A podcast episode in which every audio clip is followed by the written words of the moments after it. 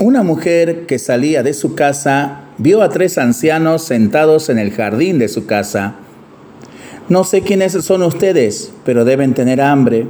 Por favor, pasen que les haré algo de comer. ¿Está el hombre de la casa? preguntó uno de ellos. No, no está, respondió ella. Entonces no podremos entrar, dijeron los ancianos. Al atardecer, cuando su marido llegó a la casa, la señora le contó lo sucedido. Ve y diles que yo estoy en casa y que los invito a pasar a los tres.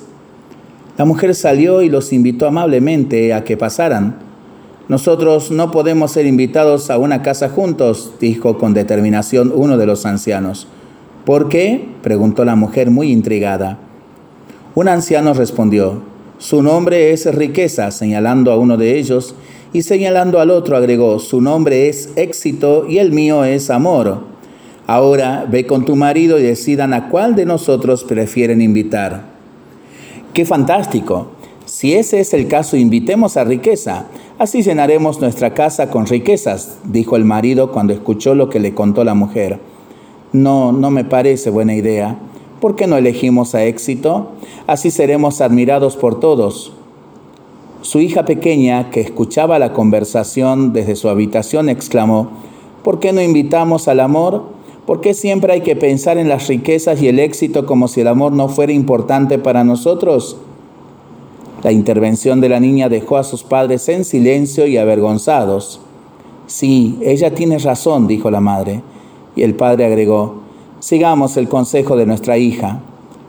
La mujer salió al encuentro de los ancianos y preguntó, ¿cuál de ustedes es amor? Por favor, pase y sea nuestro invitado. Amor se levantó y comenzó a caminar hacia la casa. Los otros dos también se levantaron y los siguieron. Sorprendida, la mujer miró a éxito y a riqueza y preguntó, si yo solamente invité a Amor, ¿por qué ustedes también vienen? Los tres ancianos respondieron juntos, si hubiese invitado a éxito o a riqueza, los otros dos se quedaban afuera. Pero ustedes invitaron a Amor y donde quiera que Él vaya, los otros lo siguen. Porque donde hay amor, siempre hay éxito y riqueza. Para pensarlo y para rezarlo en familia y entre amigos, ¿no?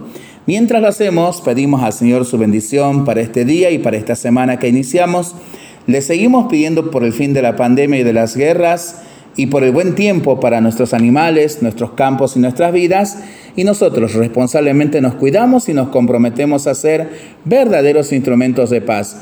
Que el Señor nos bendiga en el nombre del Padre, del Hijo y del Espíritu Santo. Amén. Que tengamos todos una excelente semana.